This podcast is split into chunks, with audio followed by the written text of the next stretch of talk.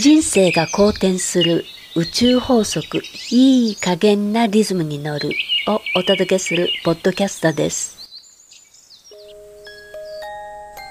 こんにちは。健康リズムカウンセラーのミサオです。今日は夏風邪についてです。最近なんかこう夏風邪ひく人が多いようなんですけどあなたはどうでしょうか？夏風邪をひきやすい人にはねやっぱり特徴があるんですけどまあ症状としては下痢が続いてたりとかこうずっと喉が痛いとかもう咳が止まんなくてどうしようもないとかっていう方多いんですよね。パワーダウンしてる人がやっぱり夏場ですからねどうしても出てくるんですけれど。こう夏に風邪をひきやすいっていうのはどういうことって思いませんか？冬風邪ひくっていうのはもう当たり前だと思ってますけど夏はあまりイメージされてない方もいらっしゃるんじゃないかなと思うんです。で夏に風邪をひくっていうのはこの暑い時期だから中ではやっぱりエアコン使いますよね。で当然涼しい。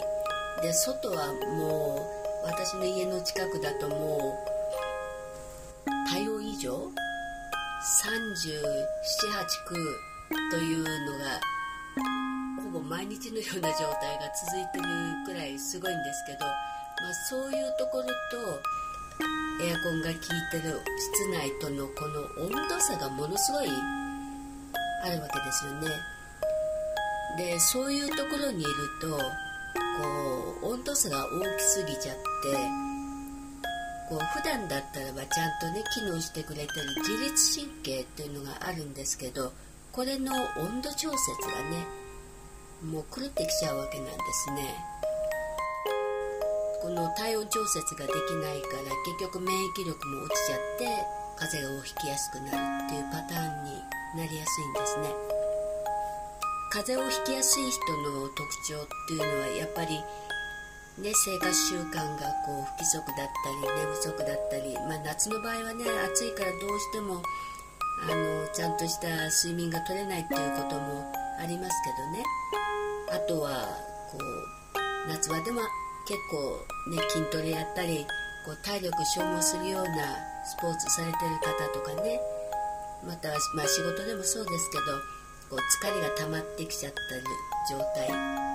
なんかがこう重なってくるとやっぱり風邪をひきやすい土壌ができてしまうんですね。で夏場の風邪っていうのは冬の風邪と違って長引きやすい特徴があります。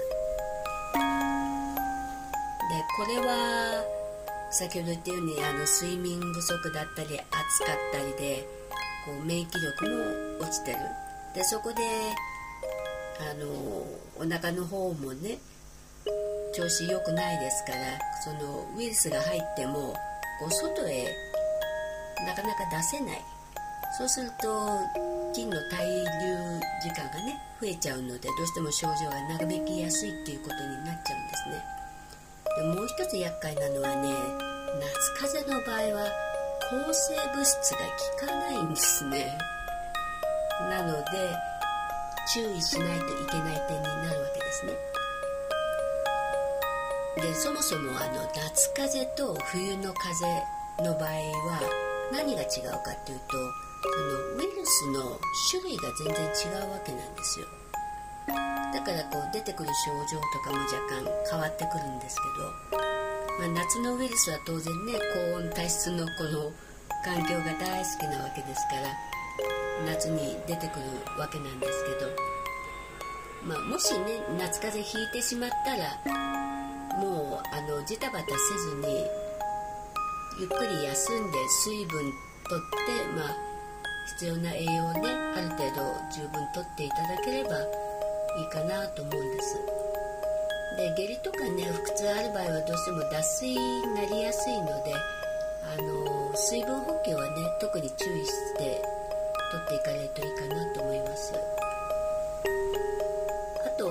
ま夏風邪の予防とかを意識する場合には、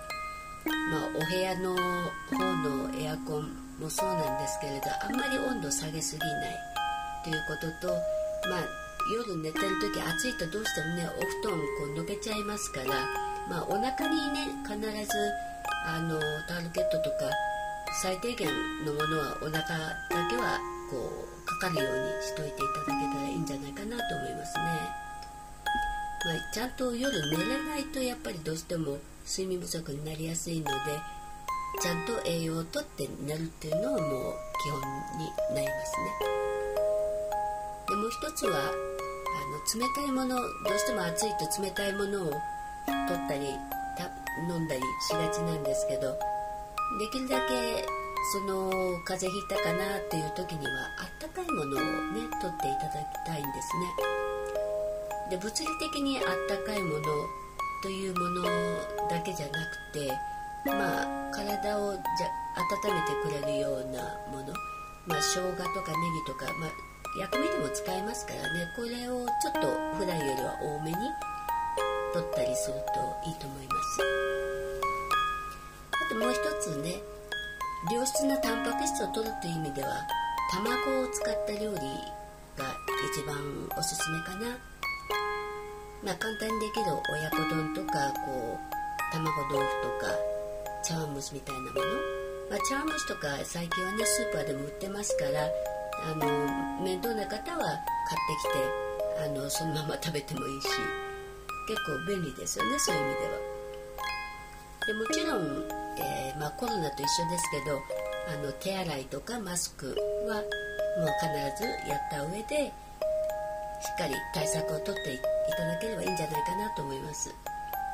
まあ、今年はねしっかり対策して夏風邪ひいてダウンするようなことがないようにやっていけたらいいと思いますので今年はねしっかり対策して夏風邪をひかないで楽しい夏を過ごしていけるようにしていきましょうね。今日のお話は健康リズムカウンセラーのミサオでした。ありがとうございます。